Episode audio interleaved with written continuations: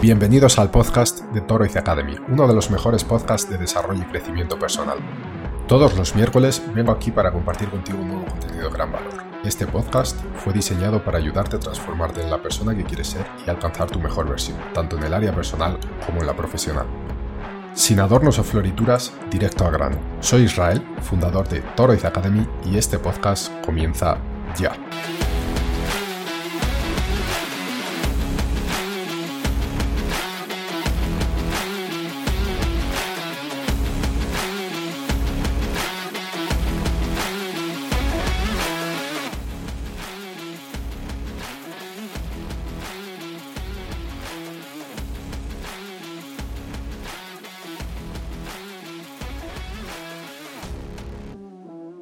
Buenas y bienvenidas, bienvenidos a La Singularidad, eh, un programa más de desarrollo personal donde traemos todas las semanas o procuramos traer todas las semanas un invitado, una invitada para hablar de un aspecto de la vida y que bueno, nos enseñe algunas cosas que nos pueda hacer la vida un poquito más leve y mejor.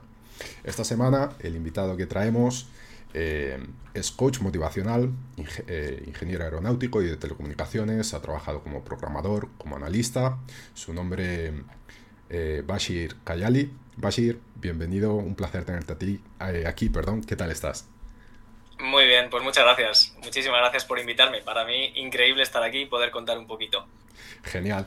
Oye, eh, Bashir, vamos a aprovechar y preséntate un poquito. Yo he hecho una breve introducción de ti, pero cuéntanos un poquito más de ti para que podamos conocerte.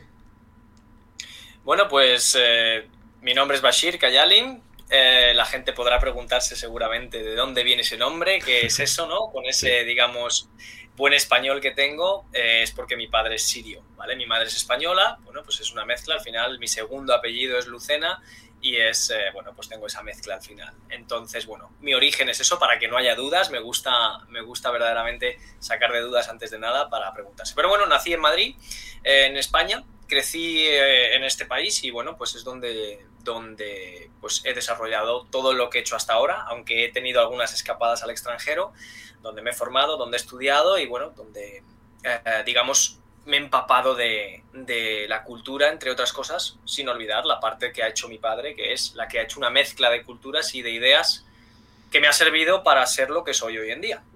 Por supuesto, como una base súper, súper importante que he em, pues, adquirido de mis padres. Así que también decir que estoy súper agradecido de eso. Qué bueno, qué bueno. Sí, al final la mezcla de culturas es súper enriquecedor, ¿no? Para, nosotros. Es buenísimo.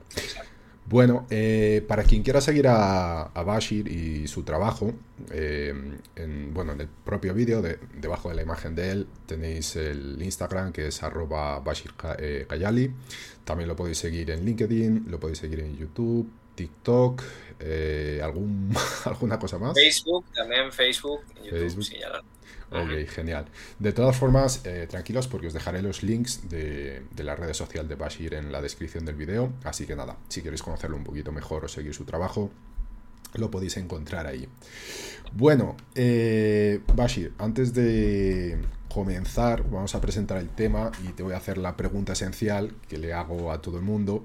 Así que, bueno, ¿qué vamos a aprender hoy que nos deberían haber enseñado en la escuela?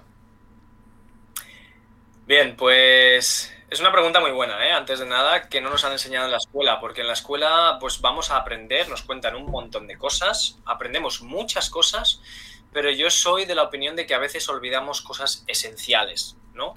Y en estas, entre ellas están lo que yo, digamos, llamo, o me gusta llamar cada vez más, los hábitos esenciales. ¿Vale? Y aunque es verdad que nos lo, lo vamos aprendiendo, lo vamos viendo, lo vamos em, adquiriendo a lo largo de nuestros años en nuestra vida, creo que mm, también los olvidamos. Es decir, mm, como que no quedan claros eh, durante la escuela, lo que no nos enseñan, digamos, como esto es lo que te va a servir para tener al final una salud de hierro y te va a ayudar a potenciar muchas más cosas en tu vida. Entonces, ¿qué es lo que nos deberían enseñar? Que eso es la base de todo lo que queramos construir después. Esos hábitos esenciales que tenemos que mantener a lo largo de toda la vida porque parece que según la etapa en la que estemos pierden importancia, ¿no? Y no debería ser así.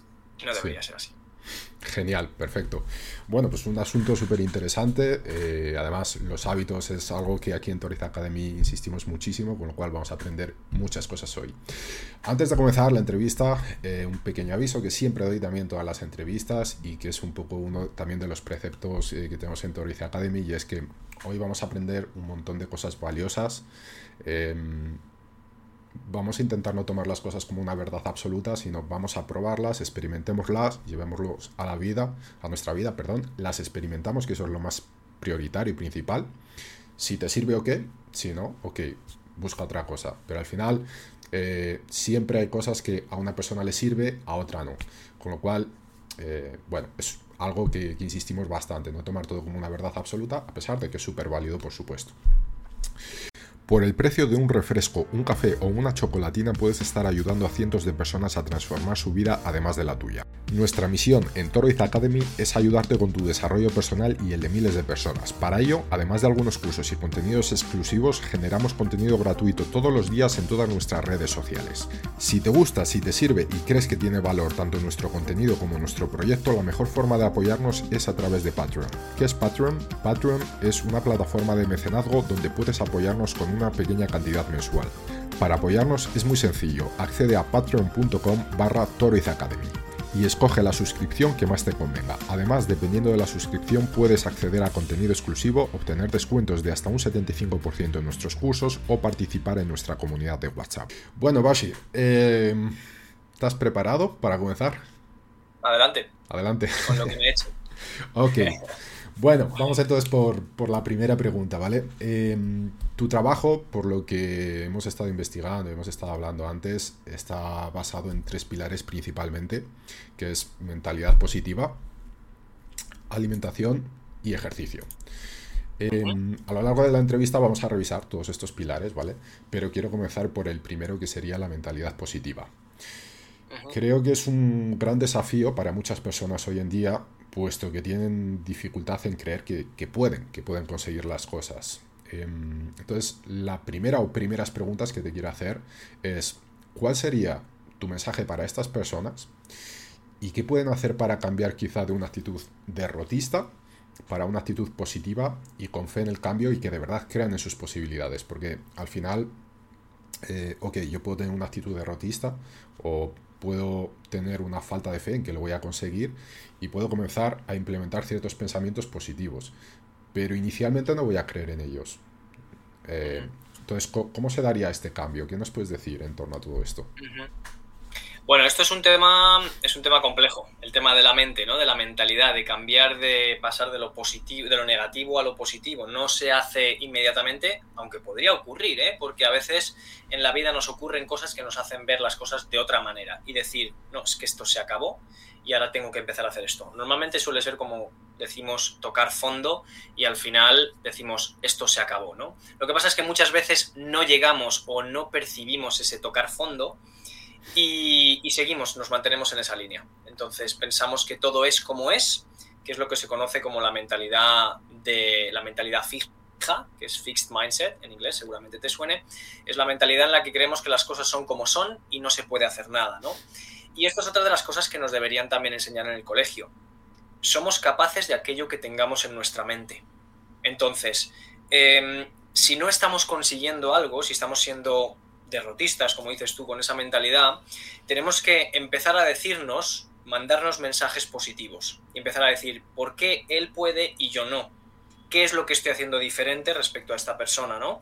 O no, no hace falta compararse, de hecho, con otras personas, pero siempre es verdad que otras personas nos sirven mucho de ejemplo para motivarnos, para arrancarnos en hacer algo que no hacíamos, o incluso ese deseo que tenemos lo vemos reflejado en esa persona y entonces empezamos a tomar conciencia de que, oye, ¿Por qué él sí y yo no? Entonces tenemos que gradualmente, normalmente, pasar de decirnos no puedo a sí puedo. Porque en realidad lo único que nos está limitando es la mente. esos, esos pensamientos, esos mensajes que nos enviamos como no, bueno, es que ya está, es que no hay más, es que me conformo, ¿no? Es verdad que aquí el conformismo es un tema súper importante. Muchas personas se conforman con lo que tienen, ¿no? Sí. O, mejor dicho, tenemos aquello con lo que nos conformamos. Muchas veces es así y aunque nos pueda doler reconocerlo, es un poco de esa manera, ¿no? Tenemos aquello con lo que nos conformamos, porque si no te conformas, vas más allá. Y entonces dices, no quiero esto y lo quiero cambiar. Y es entonces cuando dices, para cambiar tengo que empezar a pensar de otra manera. No es esto lo único y es hay, hay algo más. Y para eso, desde luego, que hay que empezar a decirse cosas como que somos capaces. ¿Qué me está frenando para ser mejor? ¿Qué me está frenando para hacer las cosas de una manera diferente?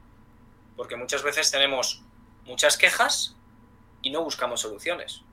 Y prácticamente me atrevo a decir que para cada queja hay una solución. Mucha gente ha salido de momentos y situaciones muy malas y ha terminado saliendo. Y tengo casos cercanos, ¿no? Eh, pues hay desde divorcios hasta, no sé, despidos. Hay un montón de cosas que se pueden aprovechar, que ahí es donde entra el tema de las oportunidades que tenemos que nos da la vida o que nosotros sabemos aprovechar. Ahí está. El problema es no encerrarse en uno mismo y, lógicamente, pensar o apoyarse, porque también hay que apoyarse en esas personas que nos pueden ayudar a salir de donde estamos. Lo más importante es no encerrarse en uno mismo y decir no puedo hacer nada más. Si hay que pedir consejo, se tiene que pedir. Es una cosa clave en, como seres humanos, como seres sociales que somos, ¿no? Entonces me parece súper importante que cuando no somos capaces nosotros mismos de, de encontrar la forma de empezar a pensar diferente, necesitamos que alguien nos haga ese clic que alguien nos haga, no, no, es que fíjate que lo único que te está limitando es algo verdaderamente muy sencillo. Algo, yo entre comillas, ¿eh? Es decir, tú estás diciendo que no puedes trabajar de algo y a lo mejor lo que te falta es formación. Y si te formas, y entonces, uy, claro, me puedo formar en eso, ¿no? Por ejemplo, ¿no? Quiero decir que a veces ponemos excusas que para nosotros son válidas, pero luego a veces es, oye, pero ¿y si lo ves de esta manera? Quizá no sea tanto una excusa, quizá no sea tan eh, complicado como lo ves. No digo que sea fácil, ¿eh? No, eso, es, eso está ahí. Pero sobre todo ver qué es lo que nos está frenando, por qué nos decimos esas cosas, por qué creemos que eh, no podemos, que todo es un fracaso, que todo está saliendo mal. Hay que empezar a ver el lado positivo, abrir la ventana, que entre la luz y decir, vamos a ver, si yo dejara de pensar en negativo, ¿qué es lo que tendría que empezar a pensar? ¿no? ¿Qué es lo que me tengo que decir? ¿Qué es lo contrario a lo que estoy haciendo ahora y a lo que me estoy diciendo ahora? Entonces, para mí eso es, clave, empezar a hacerse preguntas para entendernos nosotros mismos. Ok. Y, después, ese paso de... Ok, estoy cambiando los pensamientos negativos a los positivos, pero todavía no me creo estos positivos. Eh, ¿qué, dirías? ¿Es una cuestión de insistir o cuál, sería la estrategia a seguir para comenzar a creer en ellos? Nada va a cambiar si no empiezas a hacer algo diferente. Es decir, muchas veces, muchas veces em, nos decimos tienes que mentalizarte diciéndote una y otra vez las cosas para que inconscientemente el subconsciente trabaje al final en llevarlo todo eso a una acción. ¿Qué ocurre? Hay gente que tira la toalla antes de empezar, o sea, antes de haber, haberse puesto en marcha. Entonces, es verdad que hay que tomar acción. Y es decir, transformar, por muy pequeña que sea esa acción, empezar a hacer algo diferente porque si no, es cuando decimos, claro, es que no, nada funciona. Claro, ¿qué has hecho? ¿Qué te has propuesto hacer para empezar a cambiar la situación? Para pasar del fracaso al éxito, para empezar a ver pequeños éxitos. Muchas veces el problema es también la comparación a gran escala, ver, ver el éxito como algo muy lejano, ponernos objetivos que están como fuera de nuestro alcance a día de hoy. Entonces tiramos la toalla antes de empezar. Ok, ok. Entonces. Sí, respondo a tu pregunta. Sí, sí. Entonces, resumiendo, ¿no? Sintetizando, eh, además de los pensamientos, tenemos que acompañarlos de acciones. Ah, pequeñas acciones. Totalmente. Y todo parte del pensamiento, ¿eh? eso está claro. O sea, las acciones siempre vienen por, bueno, el, cerebro es el que hace que todo funcione. Primero nos, nos decimos yo soy capaz y entonces buscamos la manera de serlo. Y entonces ya esa es la acción. Vamos a ver una acción para que me demuestre que sí que soy capaz de estudiar inglés, de cambiar de carrera, de cambiar mi dieta, de lo que sea. Pequeños pasos, no asustarse con, grandes cambios. Y a todas esas quejas buscarles una solución. Porque si nos quedamos en la queja, estancados, entonces no cambiamos nada. Solo me quejo, pero no busco solución. Pues vamos a ver la manera de buscarla, ¿no? Con ayuda, conmigo mismo, autotrabajo, preguntas.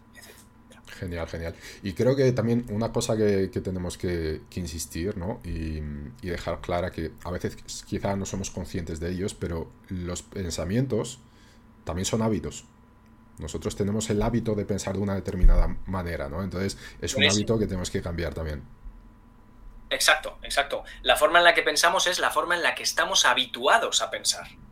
Y eso es súper, súper importante, súper bueno lo que has dicho, porque ahí está ese cambio de hábitos mentales. Yo siempre me digo que no soy capaz, de que yo no voy a poder aprender a montar en bici, o de que la primera vez que hice surf una ola me pegó en la cara y ya le tengo miedo, pero oye, eso fue una vez. Quizá cinco años después, con un poco más de fuerza y un poco más de habilidad, al final terminé haciendo surf porque era mi sueño, por decir algo, ¿no? Y eso es lógicamente el hábito, el decir, yo siempre me hablo así, pero ¿cómo me quiero empezar a hablar ahora? Así que es una pregunta buenísima. En la mente está todo. Y cómo nos hablamos es un hábito. Cómo nos miramos, cómo nos vemos en el espejo, cómo nos calificamos y nos valoramos. Eso es el hábito, cómo venimos haciéndonos y diciéndonos las cosas siempre. Y eso, claro, refleja hacia afuera, por supuesto. Sí, al final es parte de nuestro comportamiento, ¿no? y creo que también que otra de las cosas importantes de los hábitos es que más de la mitad de nuestros comportamientos son hábitos, porque son cosas que están automatizadas dentro de nosotros. Bueno, más de la mitad y te has quedado corto. Sí, porque al final. No, quería exagerar, pero sí, igual un 90%. No, es verdad que hay cosas que son las cosas que cambiamos, las cosas que hacemos diferente por primera vez. Eso ya no es un hábito, pero puede transformarse en hábito, ¿no? Como dar una respuesta que, no, que ni tú mismo te esperabas. Eso es lo que, de hecho, eso es lo que nos da miedo. Sí. Hacer ese pequeño porcentaje que es diferente eso es lo que nos da miedo, porque nos da miedo salir de lo que estamos habituados. Eso es lo que nos produce el temor a cambiar lo que veníamos haciendo, que es nuestra zona de confort, al fin y al cabo. Exactamente. Muy bueno. Em, hablemos ahora de propósito. Personalmente, y después de analizar un poco la, situación de las personas con las que convivo a mi alrededor, eh, veo una gran falta de propósito en general. Em, tengo incluso que confesar que durante mucho tiempo yo viví esa gran falta también de propósito. Eh, esto al final deriva en una falta de motivación, generalmente, porque si no tienes propósito no estás motivado para buscar una cosa u otra o ir atrás de una cosa u otra. En tu opinión y experiencia, ¿qué puede hacer una persona que no tiene un propósito definido para comenzar a cambiar, a pesar de que aparentemente no exista una, una motivación por detrás? ¿Y es posible construir un propósito poco a poco a través de, los hábitos o es necesario primero crear un propósito para después comenzar a cambiar? Pues mira, Israel, em, estoy conectado contigo porque eh, yo tengo una opinión respecto a esto del propósito, ¿vale? Y cuando escucho a la gente decir es que hay que tener un propósito, es que encuentra tu propósito, es que sin tu propósito no llegas a ningún sitio, yo creo que esto estresa mucho a la gente. Presiona mucho a la gente que no tiene un propósito, digamos como, uy, todo el mundo tiene su propósito, va en una dirección y va de cabeza hacia allá y lo tiene todo resuelto. Hay personas, como tú has mencionado, que en tu caso también te ocurrió, y yo te voy a decir una cosa, muy honestamente, yo a día de hoy todavía no he encontrado mi propósito, pero lo estoy definiendo, lo estoy afinando. Y eso para mí es lo más importante, porque yo es verdad que envidio la gente que dice, no, es que yo siempre he querido ser piloto. Es que yo siempre he querido ser no sé cuántos, es que yo tengo claro lo que voy a estudiar, es que yo, yo no era ese. Yo, no era ese. Yo tampoco. Lo que pasa, exacto, pero y es muy normal, ¿eh? Y más a día de hoy, porque a día de hoy ocurre que vemos tantas posibilidades que decimos, bueno, Dios mío, eh, es que, ¿y ahora por dónde? Porque tengo tantos gustos, tantos intereses y tantas ganas de aprender cosas que ahora mismo pues no lo tengo claro, se me ocurren muchas cosas por dónde ir, ¿no? Entonces, como te digo, yo no apoyo 100% eso de que hay que tener un propósito claro, pero sí que hay que tener una especie de rumbo, ¿vale? Un rumbo, un propósito es como clarísimo, yo quiero esto, fenomenal si lo tienes enhorabuena, porque para mí es espectacular tenerlo y lo envidio, como, como te digo, ¿vale?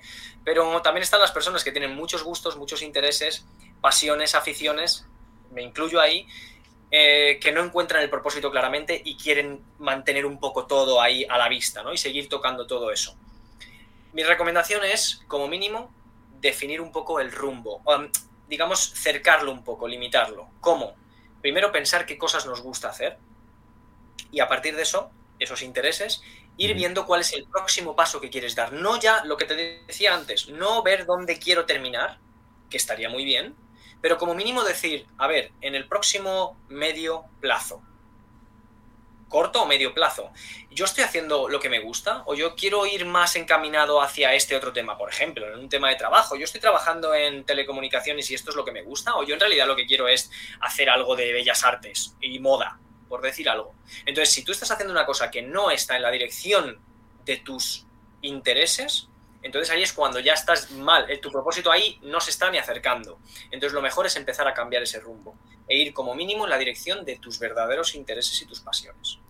Así, lo que vas haciendo es afinar ese propósito. Te vas a ir dando cuenta a través de la prueba y el error y de la experiencia de que eh, esas, eh, esas nuevas actividades te gustan más o menos y con eso vas redirigiendo tu rumbo. Para mí eso es, eh, digamos, la solución a no tener un propósito. Pero lo que no se puede hacer es decir, no tengo propósito y encima lo que hago no me gusta. Entonces ya apaga y vámonos. Sí, tiene, tiene relación con lo que estábamos comentando antes, es decir, no te puedes estar quieto, necesitas acción. Entonces, Exacto. ok, no tienes un propósito, defines más o menos las cosas que te gusta, comienzas a andar por ahí, experimentas, oye, no es esto exactamente lo que quería, me voy a experimentar otra cosa. A mí me ocurrió con, eh, ya muy joven, con la programación. Yo siempre soñé ser programador. Yo, vamos, para mí eso era lo máximo. Me puse a estudiar, entré, hice un grado superior y de repente en, medio de todo eso dije, madre mía, esto no es lo que quiero para mi vida. Y fue, fue bastante chocante, ¿no? Porque muchos años soñando con esto y después ver que, no era lo que quería. Aún así terminé y pasé muchos años trabajando de, eso y, y muchos años frustrado, haciendo algo que no me gustaba hacer, ¿no? Pero continuamos. Como se dice. Sí, pero, pero es súper interesante esto que dices. Al final em, cuesta mucho dar saltos y decir, dejo esto, porque hay muchos, las circunstancias de cada uno son eh, específicas, ¿no? Pero hasta que no nos atrevemos a dar un salto en alguna dirección, cambiar de propósito, cambiar de hábitos, cambiar, no nos damos cuenta de lo que habíamos perdido. ¿Me explico? Es decir, tu frustración, si hubieras cambiado antes, dirías, he estado seis años eh, pasándolo mal en el trabajo cuando yo podía haber hecho un cambio, haber dicho esto no es para mí y salgo de aquí. ¿Vale? Con un pequeño plan o ideas, lógicamente. No tampoco a lo loco, pero es súper importante eso. Cambiamos y decimos, ahora sí, esto sí. Y lo que he hecho antes, ¿por qué no lo he hecho antes? ¿no? Sí, sí, desde luego. Bueno, eh, actualmente se ha publicado mucho contenido sobre el fracaso. Y esto tiene que ver un poquito también con, con todos estos cambios, esta búsqueda de propósito. Eh, algunos deportistas de élite han dado su opinión últimamente, muy asertiva, por cierto, y, está viralizando bastante. Eh, creo que mm, son dos jugadores de, la NBA que, han hecho algunos discursos bastante buenos. Em, en tu opinión, ¿qué dirías que es el fracaso? ¿Y qué le dirías a una persona que tiene miedo a fracasar y se muestra paralizada eh, en lugar de intentarlo? Porque creo que esto es un mal muy común que, de alguna forma afecta a muchas personas hoy en día.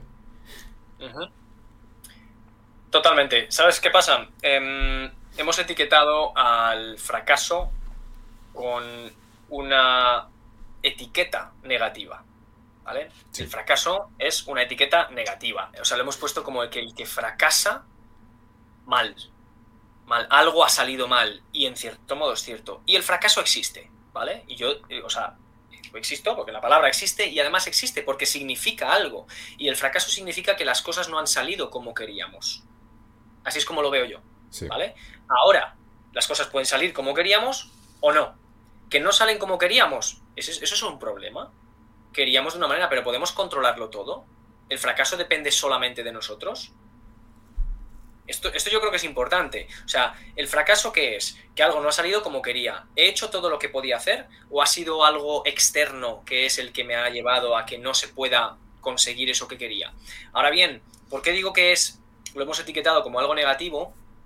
Pero verdaderamente el fracaso nos sirve para lo que hemos dicho antes, pivotar, ¿no? Volver a afinar. Si no funciona de esta manera, porque el fracaso indica que eso era una forma que no era eficiente, que no funcionaba. Es una manera que no da el resultado que queríamos. Entonces, el fracaso se tiene que ver como que, vale, borrón y cuenta nueva. Es decir, el fracaso visto como que no ha salido como esperaba. ¿vale? Cuando hablamos de pues, la gente de que si soy un fracasado y demás, eso ya estamos, volvemos otra vez a la mentalidad negativa. Y ahí es cuando hay que volver a entrar en preguntarte, oye, ¿eso te está ayudando a que tú consigas lo que quieres? No, te mantiene en el fracaso, en el etiquetarte a ti mismo como fracasado. No, eso no funcionaba, vamos a probar algo nuevo. Cuando dices tú las personas que se quedan paralizadas porque tienen miedo al fracaso, es que sin fracaso no hay avance. Porque eh, habrás escuchado, unas veces se gana y otras se pierde, pero ahora la gente está diciendo, unas veces se gana y otras se aprende. No sé si lo has oído. Sí, sí. Y es justamente eso, ¿no? Del fracaso se aprende y es una experiencia por la que hay que pasar para llegar más lejos todavía. Entonces, para mí es necesario. El fracaso está ahí, es, no es negativo, es un aprendizaje y es necesario para que podamos llegar más adelante, para que podamos reafinar las cosas, para que aprendamos nuevas formas de hacer las cosas. Entonces, eh, es necesario. Yo no veo el, fracaso como algo negativo. Para mí es, tiene que estar ahí, tiene que estar ahí, tenemos que pasar por ahí. Es decir, el que tiene miedo al fracaso se está limitando muchísimo, se está poniendo barreras a él mismo. Está diciendo, no, porque si sale mal, cuidado, es que tiene que salir mal para aprender, porque la siguiente te saldrá mejor, o te será más fácil, o ya incluso podrás aconsejarle a alguien de cómo no hacerlo, porque es un aprendizaje. Sí, yo creo que el, cambio de paradigma, ¿no? por así decirlo, es entender que el fracaso es necesario.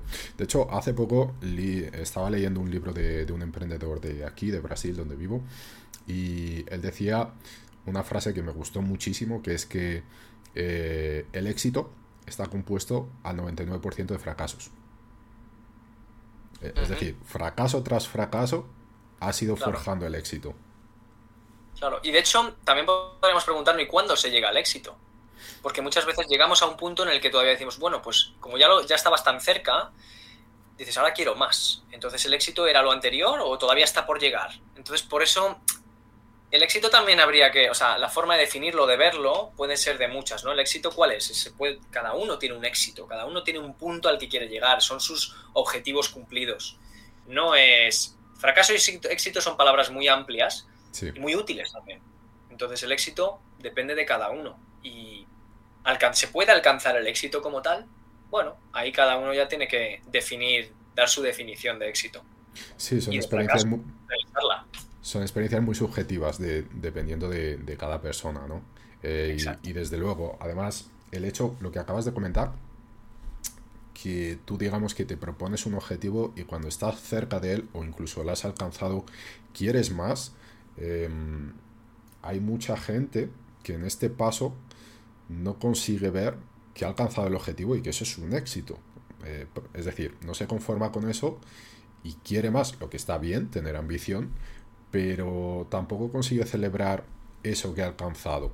Y entonces eh, se muestra en un estado constante de fracaso sin, percibir ¿no? que, ha llegado a alcanzar muchas cosas que se había propuesto. Eh, y como tú has dicho, al final hemos relacionado la idea del fracaso con, algo negativo y es increíble también como eh, muchas personas, pues eso, no consiguen disfrutar de las cosas y están en una mentalidad de, fracaso, no sé, constante, a pesar de los éxitos que, han tenido. Totalmente. De hecho, esto se puede ver en una línea del tiempo. Uno puede decir, bueno, yo estoy, vamos a decir aquí, ¿vale? Yo empecé aquí y ahora estoy en este punto. Lo que pasa con estas personas es que lo único que miran es hacia adelante.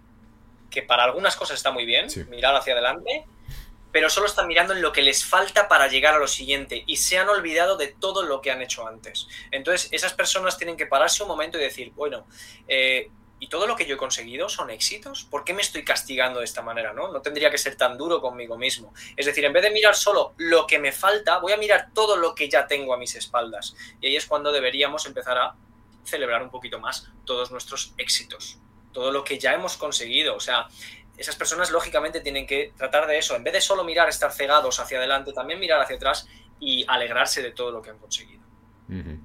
Perfecto. Vale, vayamos entonces ahora al asunto de la alimentación, que es otro de los pilares que tú trabajas.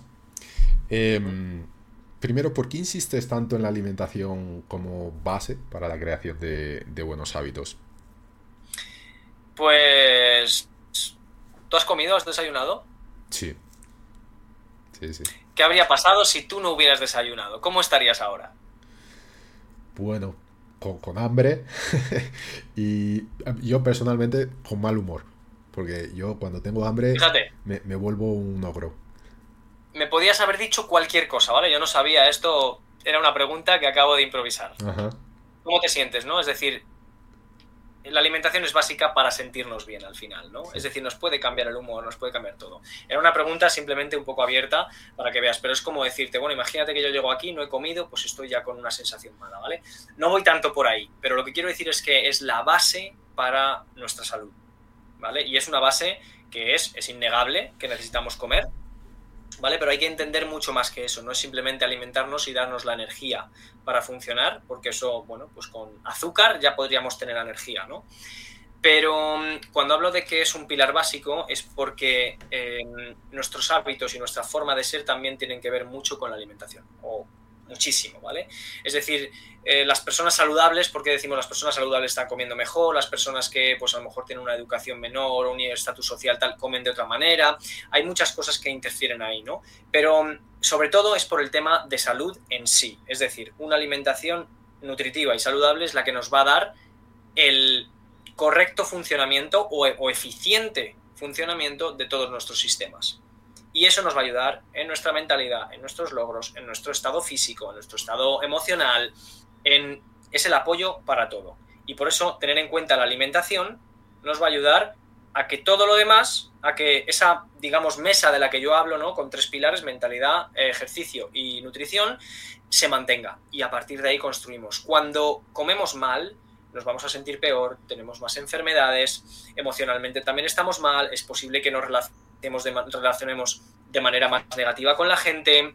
Las enfermedades son un círculo vicioso, porque empiezo a sentirme mal, ya ahora empiezo con las pastillas, ahora estoy de médicos, me quita tiempo para otras cosas, eh, ya no me apetece correr, y entonces empieza todo a darse la vuelta. Y por eso creo que es fundamental aprender a comer bien y saber si estamos comiendo bien, si no estamos comiendo bien, porque es verdad que en la industria, en la publicidad hoy en día, es es una verdadera selva en la que no sabemos qué es comer bien, qué es lo que lo saludable, si esto que me dicen que es bueno o es sano o es verde es bueno o no lo es. Entonces también estamos muy perdidos en el tema de la alimentación, pero es fundamental. Fundamental. De hecho, Perdona, perdona, no sé si querías... No, quería hacer un apunte que es eh, curioso y gracioso al mismo tiempo sobre esto que has comentado. Eh, no sé si lo conoces, pero hace tiempo salió un estudio que, eh, no sé si sabes, en Estados Unidos hay una especie de juicios que son juicios muy rápidos, que son para casos así, que no son muy, muy graves, ¿no? no me suena, no me suena ahora mismo. Y, y entonces, pues yo qué sé, un juez, además son generalmente son vistas públicas, y un juez igual en un día, pues yo que se enfrenta a 10 casos y tiene que dar la sentencia en el momento. Eh, entonces, en el estudio salió que generalmente los jueces eran más propensos a, a dejar al acusado como inocente después de la hora de comer, porque estaban de mejor humor.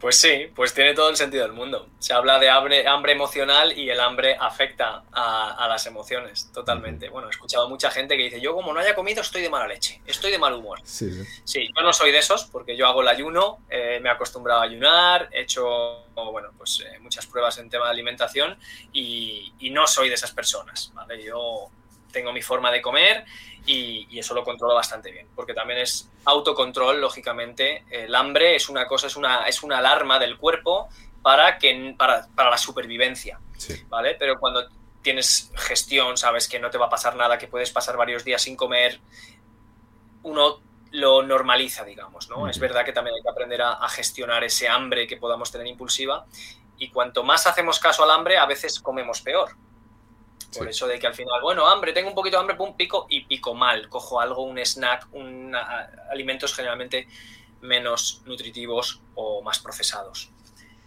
Pero bueno, el tema de la nutrición y la alimentación es un tema súper, súper amplio, pero sin duda, para tema enfermedades, buen funcionamiento del cuerpo y estado de ánimo, sin duda la alimentación es fundamental. ¿Y cuáles serían tus consejos eh, más básicos y prácticos en este momento para una persona que digamos, hasta hoy no se ha preocupado con, este aspecto y de repente está viendo esta entrevista y dice, oye, pues sí, tiene sentido, voy a comenzar a preocuparme con, esto. ¿Qué le dirías a esa persona? ¿Qué le diría? Pues mira, lo primero que le diría es que hiciera una lista durante una semana de las cosas que come. ¿Vale? Pero así se me acaba de ocurrir, ¿vale? Que haga una lista con lo que come y que se pregunte qué es lo que más abunda, qué es lo que menos, si ve algún tipo de relación con alguna cosa, algún alimento, etcétera, ¿no? Eso lo primero. Y después analizar, pues hacerse preguntas del tipo cuántos alimentos naturales estoy tomando, cuánto de lo que yo estoy comiendo lo cocino yo, cuánto compro fuera, hacerse este tipo de preguntas y ver en su despensa, también incluso echar una foto a su despensa, su nevera, donde tiene, donde almacena su alimentación y que se pregunte qué es lo que más predomina aquí.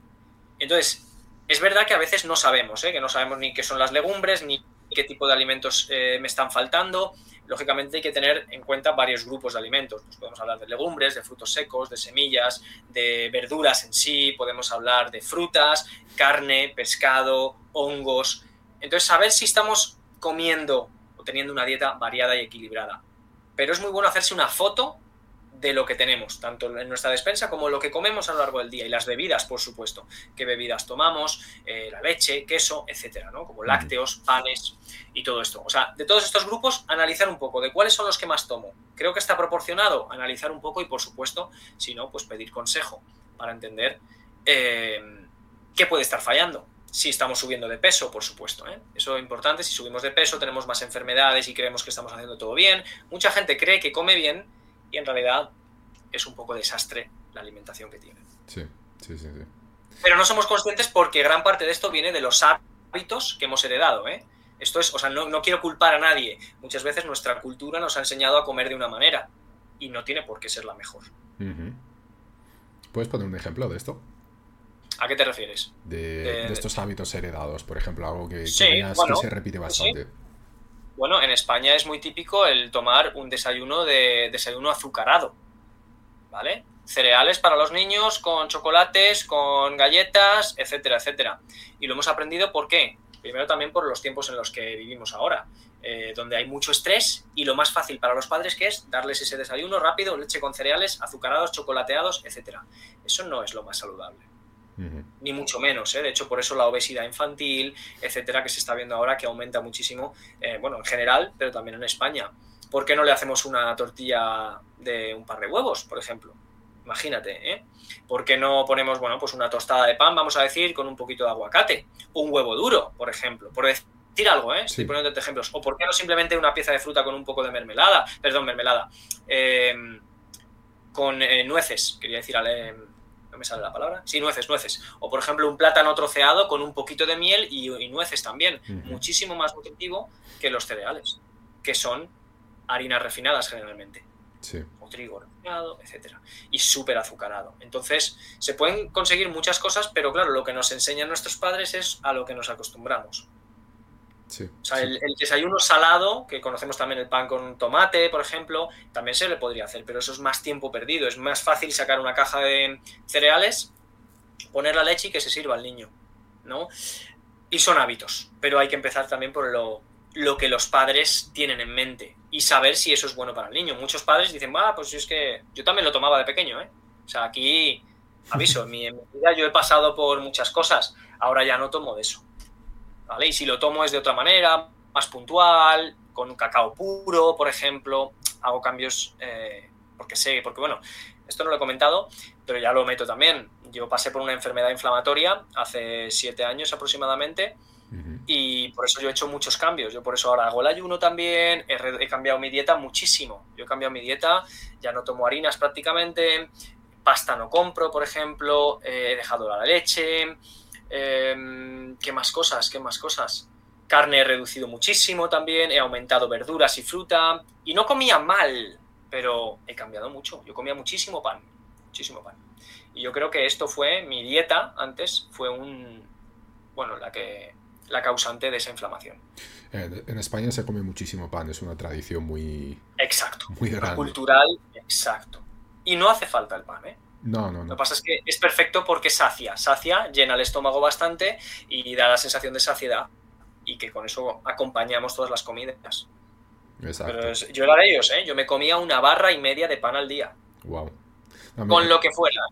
A mí siempre me, ha encantado el pan también. Eh, sí que es cierto que en los últimos años Mm, bueno, yo creo que de todas las cosas que has dicho, de estos hábitos alimenticios, los he ido incorporando y estoy más o menos, mi dieta se parece muchísimo a la tuya. Eh, no como harinas, no, compro eh, pasta. Eh, de repente quizá un día vas a un restaurante y, bueno, lo pides. Sí, sí, sí, claro. No, yo, sí. Pero, pero sí, en el día a día y tal, no. Y, y aquí en Brasil, pues eso, me acostumbré a, eh, a no comer pan, a pesar de que se vende pan, pero no está esta tradición de comprar la barra de pan para comer o para cenar, ¿no? Que tenemos en España, que, eso es, vamos, eso es tradicional. Entonces me, acostumbré a parar de comer pan y la verdad que, sí, eh, muchísimo mejor en muchos aspectos. Totalmente. Eso es uno de los, de los temas más importantes, el tema de las harinas y tal, que nos excedemos demasiado. Pero bueno, esto da para, esto da para mucho. bueno, eh, Vas a disculparme la falta de originalidad, pero te voy a hacer las mismas preguntas para el pilar del ejercicio. Em, Muy bien. Primero, ¿por qué insistes tanto en, el ejercicio también como base para, los buenos hábitos, igual que lo haces en la alimentación? A ver, que te, te he perdido. Hola. A ver, a ver. Ahora, a ver. Ok, ¿me escuchas? Sí, ahora sí. Vale, vale. Vale. Entonces, ¿me lanzas las mismas preguntas, me dices? Sí, eh, con el ejercicio. La primera es, ¿por qué insistes tanto en el ejercicio eh, como base para la creación de buenos hábitos, igual que lo has hecho con la alimentación? Bueno, em, exactamente, es, es otro de los pilares, el tercer pilar. Para mí, el deporte es, como ya he mencionado antes, un hábito esencial. Y cuando digo esencial es que si lo olvidamos, estamos haciéndonos daño a nosotros mismos. El deporte, o la, vamos yo no quiero llamarlo tanto actividad física, porque actividad física es fregar los platos, sino ejercicio, ¿vale? Ejercicio físico o deporte. Em, tiene que estar porque es lo que nos ayuda a que el cuerpo esté sano, aparte de la alimentación, básico, pero para que el cuerpo esté, digamos, funcionando de manera eficiente a nivel movilidad, a nivel eh, capacidades físicas. Cuando dejamos de mover el cuerpo, estamos perdiendo o desaprovechando todo el potencial que tiene nuestro cuerpo como seres vivos. En general, somos los seres vivos que más se atrofian porque dejan de hacer cosas, cuando el resto de animales, por ejemplo, eh, se mantienen sanos porque siguen haciendo o manteniendo esos hábitos esenciales, que es mover, correr a cazar un animal, etc. Y nosotros, pues por el ritmo de vida que llevamos y el sistema que hay, pues hemos cambiado mucho, pasamos muchas horas en la oficina, entonces eso hay que revertirlo, porque si no al final nos atrofiamos a nivel aparato circulatorio, respiratorio, tejidos, músculos mantenidos en un estado óptimo, articulaciones con todo su rango de amplitud, todo eso es salud para el cuerpo. Y además,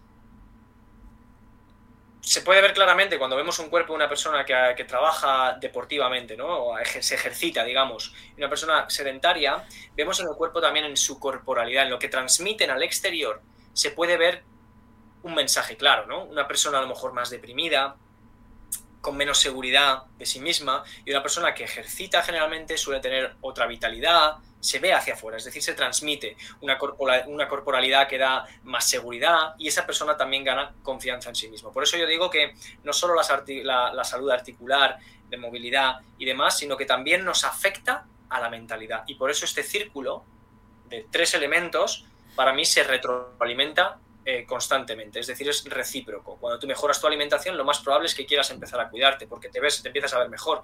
Cuando tú cuidas tu mentalidad, dices, oye, pues yo ahora que soy más positivo, voy a empezar a comer mejor. Cuando yo empiezo a comer mejor, más deporte. Cuando más deporte, digo, pues, ¿y si mejoro mi alimentación? Es decir, se retroalimentan unos con otros. Pero sin duda, tener un cuerpo sano que nos permita movernos, llegar a las cosas, dar una carrera, subir unas escaleras sin terminar con la lengua fuera o con dolores, porque el no hacer deporte es lo que produce dolores. Es decir, el deporte a veces pensamos, no, es que el deporte lesiona, el deporte hace daño y luego en realidad lo que hace daño es no moverse. Porque luego quieres mover el hombro, uy, es que no puedo, es que me quiero agachar, ah, y me cruje aquí, porque no lo movilizas. Yo siempre digo que tenemos que colgarnos más, retorcernos más y movernos más en general. Pero literal, ¿eh? Retorcernos más. Por eso el yoga, pilates, todo este tipo de ejercicios, ejercicios funcionales, lo recomiendo por supuesto. Sí, sí. a, veces, a, veces, identificamos el deporte con, correr, ¿no? Pero también es estirarse, también es eh, forzarse un poquito. Exacto, de hecho, me parece, no, te, no quiero descartar, ¿no? Pero te diría que es casi más importante estirarse y retorcerse que solamente correr. Al final va a hacer falta, ¿no? Va muy unido, pero es muy importante a las articulaciones sacarlas de su rango de movimientos de estar con un ordenador sentado y tecleando. Sí. Entonces, eso no aporta nada. Aporta cuando el, el músculo lo estiras, lo movilizas, la articulación se lleva a diferentes posiciones.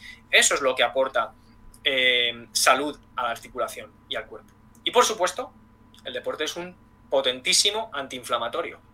Qué bueno. A nivel celular, eh, em, ¿cómo se decía? Eh, se me ha ido la palabra. Pero a nivel celular ayuda a, la, a, eliminar o reducir la inflamación, ¿vale? El envejecimiento, etcétera, ¿vale? A nivel celular está ayudando porque potencia todo y además te mantiene un sistema circulatorio, por supuesto, que esté fuerte y saludable, para evitar también todos los riesgos si comemos mal. Riesgo cardiovascular, eh, eh, aterosclerosis, etcétera. Qué bueno. Y digamos que también para una persona que está viendo esta entrevista y le ha cuajado todo esto que, nos estás contando, ¿qué, le dirías eh, para que comience a ejercitarse? Eh, quizá comenzar por estiramientos y retorcerse o cuáles serían tus consejos básicos y prácticos para que comience para una persona que es totalmente sedentaria. Totalmente sedentaria. Vale lo primero de decirle es que tiene solución ¿vale? Eso es lo primero, porque es, volvemos a lo de antes, decirse sí que puedo y voy a empezar, que va a costar, ¿eh? Una persona que es totalmente sedentaria no va a querer ponerse a hacer ejercicio. Ahora, hay que ir gradual. No podemos decir me voy a ir a un gimnasio y me voy a poner ahí a sudar porque a lo mejor lo odiamos y no volvemos. Entonces yo recomiendo, mira, yo a veces lo digo de la manera más simple, coge una esterilla o yo qué sé, como si quieres una manta, si no tienes nada en casa, túmbate en el suelo y empieza a moverte. Te tumbas, pero tumbado, ¿eh? Te tumbas, empiezas a llevar la pierna a un sitio, la pierna al otro, empiezas a estirar los brazos hacia adelante, luego te incorporas y eso ya, te está, ya estás haciendo algo diferente. Ya has dejado de estar sentado en el sofá o tumbado y estás en el suelo con un contacto diferente, una posición diferente y empezando a moverte. Eso es lo primero, ¿vale? Eso es para el que sea súper sedentario. Otras opciones podrían ser, por supuesto, buscar un grupo para hacer actividades grupales deportivas en un gimnasio, podría ser buscar en, por ejemplo, en internet que hay millones de tutoriales o sesiones guiadas para encontrar algo que hacer, o incluso también buscar una persona que esté en tu misma situación y decir, vamos los dos. Y ser tú el, el motivador y decir, venga, estamos los dos así, pero esto lo quiero cambiar. Vamos a empezar a hacer algo juntos. Buscar una persona que te, dé el apoyo, porque muchas veces es lo que nos hace falta, ¿eh? una persona que nos dé el empuje. Y buscando una persona que esté en tu misma situación, puede que te ayude. Y por supuesto, si la persona está un poco más avanzada, pues tirará aún más. Qué bueno, qué bueno. Genial. Bueno, vamos entonces para la última parte. Em, hay otro aspecto del que me gustaría hablar, eh, de tu experiencia, con el que me siento también muy identificado, que lo hemos hablado un poquito antes, es el cambio de carrera. Eh, es algo que, siguiendo un poco tus redes sociales, he visto contenido en el que hablas sobre esto. Y bueno, tú lo has experimentado en tu propia carne. Eh, yo también. Es algo muy desafiador. Eh, da mucho miedo, es un salto al vacío, Y personalmente creo que mm, hay muchas personas que les gustaría dar este paso, pero que por motivos que generalmente es miedo, no lo hacen. En tu experiencia, ¿puedes contarnos eh, cómo ha sido todo esto? Y segundo, también, ¿qué le dirías a estas personas que, bueno, les gustaría hacer este cambio, pero por una cosa o por otra, pues eh, no, consiguen dar este paso, no se atreven a hacerlo? Bueno, em, vamos a ver, ¿por dónde puedo empezar aquí? Em, sí, yo también tuve miedo. Yo también tuve miedo, yo también tuve miedo, pero ¿qué ocurre? Hay una, pones los, digamos, los aspectos, los pones en una balanza. Y siempre está el miedo, ¿vale? El miedo al cambio, lo tenemos todos, ¿eh? En cualquier tipo de cambio, ya lo hemos dicho también en hábitos, siempre tenemos el, miedo, va a estar ahí, el miedo a hacer algo diferente, eh, desconocimiento e incertidumbre, eso está ahí, pero luego está la queja, ¿vale? La queja, el, el descontento. Entonces es, yo estoy descontento con algo, pero me da miedo cambiar. Pero cuando el descontento pesa más que el miedo, entonces hay que cambiar. Hazlo aunque sea con miedo, porque eliminar el miedo es prácticamente imposible. ¿Vale? Entonces, si tu descontento es, bueno, pues no, estoy mal en el trabajo, pero bueno, me, da, me llega mi sueldo y pues bueno, pues vale. Eso es que no estás tan descontento, es que te conformas. De hecho, esto es una palabra importante, el conformismo y el inconformismo, ¿no? Yo soy inconformista y entonces, para estar a gusto, yo siempre digo, si tengo una queja, quiero cambiarlo.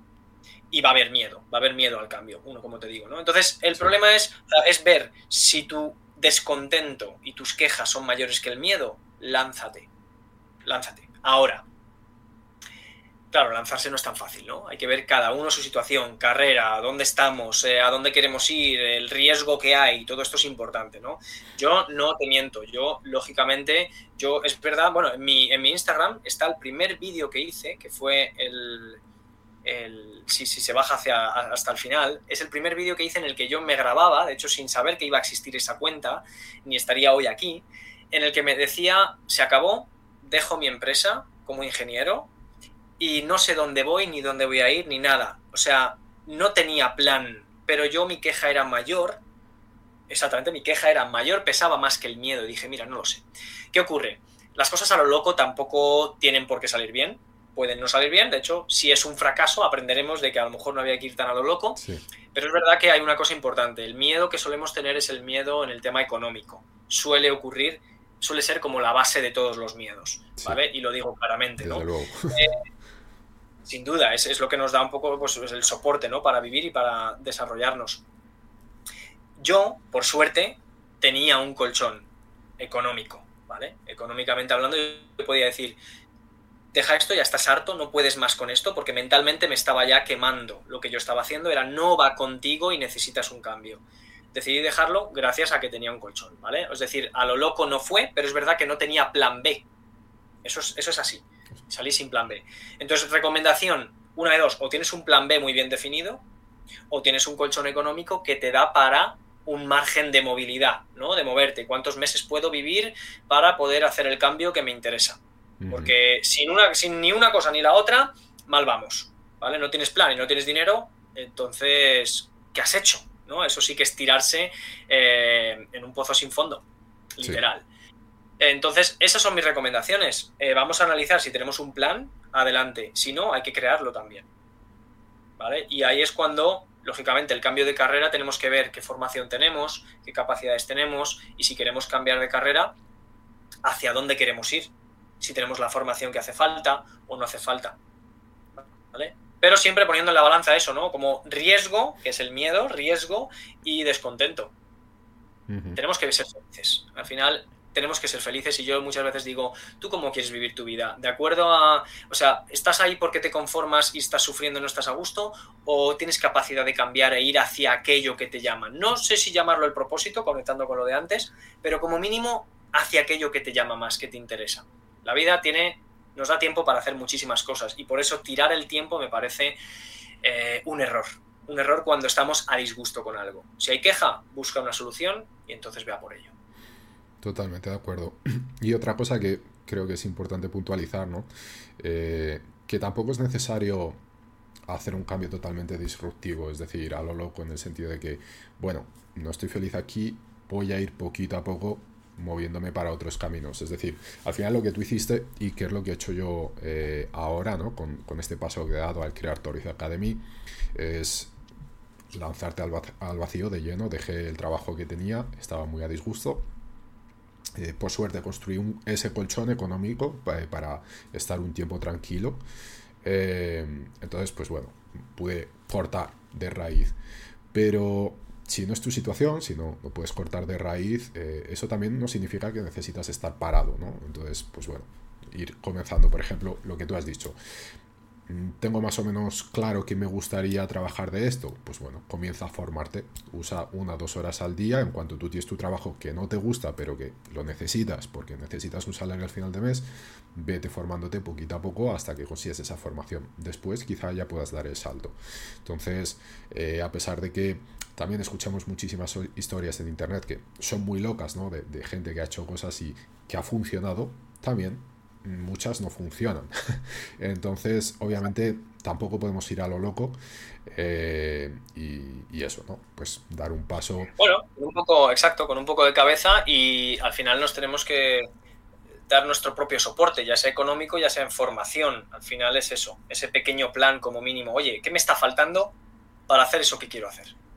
Entonces, si lo que me falta es formación, voy a empezar a formarme, voy a empezar a tantear este campo y al final con el tiempo podemos cambiar, ¿no? Todo depende del grado de insatisfacción que tengamos, de esa seguridad que no queremos perder. Exactamente.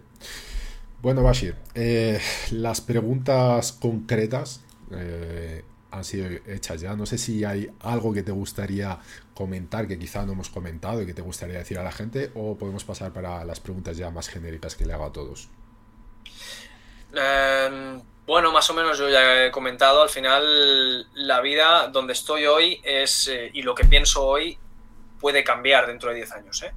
O sea, eso me parece que es súper interesante y también volviendo a lo que tú has dicho nada más al principio, eh, que no se tome nada como una verdad absoluta. Hablo desde mi experiencia y mi conocimiento, ¿vale? Entonces cada uno que experimente, eso es básico. Pero ese miedo que tenemos a experimentar es bueno tenerlo, pero nos va a ayudar a salir, a avanzar y a crecer. Así que es fundamental. Todas las experiencias que yo he tenido, enfermedad, en salud, en experiencia laboral, todo me ha aportado algo, pero si no nos lanzamos incluso con miedo, no vamos a crecer. Exactamente, qué bueno, qué bueno. Bien, entonces, ahora las preguntas genéricas, comenzando por la primera es... Además, antes has hablado un poquito de esto cuando hablabas de la alimentación de los padres y tal. Si te pudieses dirigir ahora a los padres, profesores, tíos, no sé, educadores en general, ¿no? que, que son un ejemplo para los más pequeños, de todo el asunto que hemos estado hablando hoy, ¿qué, mensaje les mandarías? Padres y educadores. Bueno, em, tienen que predicar con el ejemplo. O sea,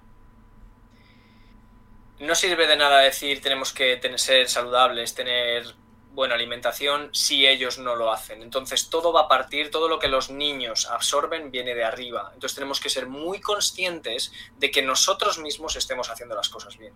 Todos los educadores, formadores, etcétera, que estén en contacto con otras personas deberían transmitir estas ideas, porque es lo que creo que nos falta mucho en, la sociedad. Vamos a a lo mejor cosas más superfluas o secundarias en realidad, olvidando lo esencial. Y tenemos que ser el ejemplo de los que vienen después. Ok, buenísimo, genial. Y mm, ahora algo ya muy personal tuyo. ¿Nos puedes compartir cuál ha sido la mayor lección o una de las mayores que, has aprendido en la vida? Ah, una de las mayores lecciones que he aprendido. Pues eh, yo creo que he aprendido varias. Pero bueno, es que ya más o menos creo que lo he mencionado, ¿no? Eh, también por, personas que de mi entorno em, tenemos que cuidarnos, tenemos que ser verdaderamente conscientes, porque como te digo, yo creyendo que me cuidaba eh, tuve un problema, por ejemplo, ¿vale? Tenemos que cuidarnos mucho, ¿vale? Y ser conscientes de lo que hacemos, informarnos bien de las cosas que estamos haciendo. Y segundo, eh,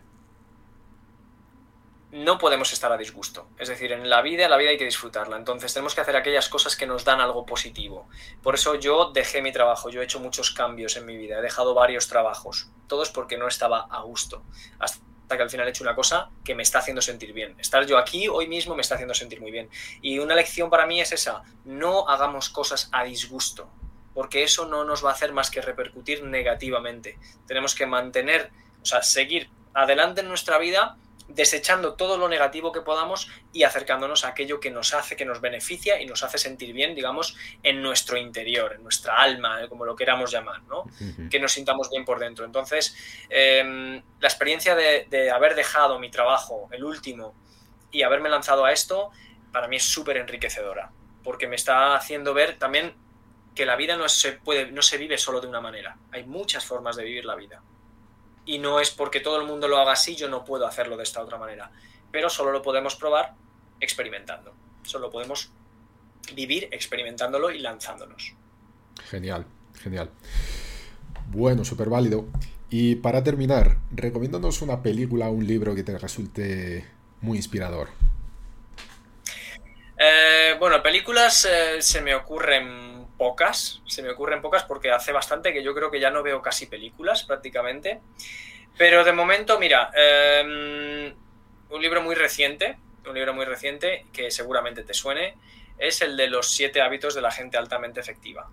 Lo tengo en la lista, es de, de los pocos de hábitos que todavía no he leído. Pero te diré una cosa, te diré una cosa, porque yo cuando antes de leérmelo yo pensaba que iba a ser, bueno, pues acuéstate a tal hora, come de esta manera. No, no, no, no. Es muchísimo más profundo este libro. Este libro habla de cómo ver tu vida, los hábitos para, digamos, llevarlos hacia el, hacia el el núcleo de tu forma de vivir, ¿vale? Para que te desarrolles de la manera más efectiva y acorde a, bueno, a ti, a tus principios y aún al final también a una vida saludable en, todos los aspectos. Es mucho más profundo, ¿no? Son siete hábitos que no son, como te digo, despiértate a las cinco o dúchate con agua fría. No es eso, ¿vale? Es mucho más interior. Entonces, em, a mí me ha gustado mucho, y aporta muchísimo en muchos aspectos, ¿vale? De la vida, desde la comunicación con las personas, eh, interpersonal, eh, cómo te hablas a ti mismo, em, la efectividad en, tu forma de ser, de, comunicarte, bueno, un montón de cosas. Y por eso me parece que es, no es sencillamente, como te digo, dúchate con agua fría de vez en cuando y ya está, es más profundo. Para la vida, para aplicar en muchísimos, muchísimos aspectos. Qué bueno, qué bueno. ¿Has leído el, el libro de hábitos atómicos de James Clear?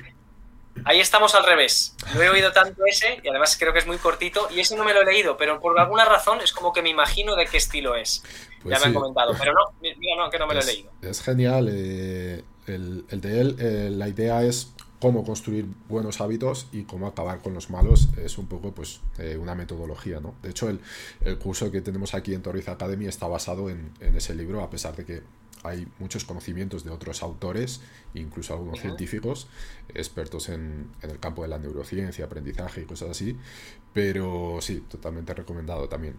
Eh, me encanta. Está, viendo, nos vamos a intercambiar estos libros entonces. sí, sí, sí, sí, total. Total. Bueno, pues Bashi, hemos llegado al final. Eh, primero Espero que os haya gustado eh, esta entrevista, recordando que podéis encontrar a Bashir en Instagram, en Facebook, en YouTube, TikTok, lo tenéis también en, LinkedIn, en casi todos eh, es eh, arroba Bashir. Bashir Kayalis. Es, como me lo escribieron, es Bashir, exacto. Ok. Eh, de cualquier forma, no os preocupéis que en la descripción del, del vídeo voy a dejar los enlaces a, sus redes sociales, a la mayoría de sus redes sociales, así que podéis nada, seguirlo o contactar con él también en caso de que, bueno, queráis preguntarle algo o incluso contratar los servicios de él. Eh, Bashir, un placer tenerte aquí, ha sido buenísima esta, esta conversación. Estás invitado para volver si quieres desarrollar algún tema más otro día. Por supuesto. Por supuesto. Eh, y, y, nada, eh, agradecerte una vez más todo, todo este tiempo y tu conocimiento y tu experiencia. Ha sido súper enriquecedor. Pues a ti, sin duda, las preguntas súper acertadas y yo creo que hemos cubierto un montón de temas súper interesantes. Así que mil gracias a ti por invitarme. Estoy, me encanta hablar de estos temas y cuando quieras, eh, aquí me tienes. Perfecto. Bueno, pues espero que os haya gustado eh, este programa. Si es así, pues nada, os pediría un like, compartirlo también con alguien, eh, suscribiros a los canales donde estamos publicando este tipo de contenidos y por supuesto si tenéis algún tipo de comentario o algo, pues dejadlo en los comentarios que estaremos encantados de, responder cualquier duda. Así que nada, muchísimas gracias a todos y a todas por estar aquí y nos vemos en el próximo programa. Chao.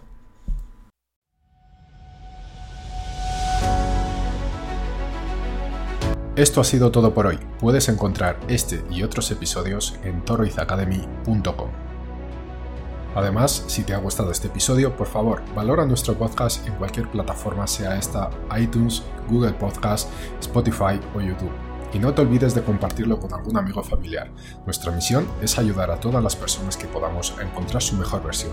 Y recuerda seguirnos en Instagram, Twitter, YouTube y visitar nuestra web torroizacademy.com, desde donde podrás acceder a este y muchos otros contenidos de calidad, además de apoyarnos en nuestro Patreon. Si no es ahora, ¿cuándo? Si no eres tú, ¿Quién? Si no es esto lo que quieres, entonces, ¿qué es? Toroiz Academy, tu mejor versión.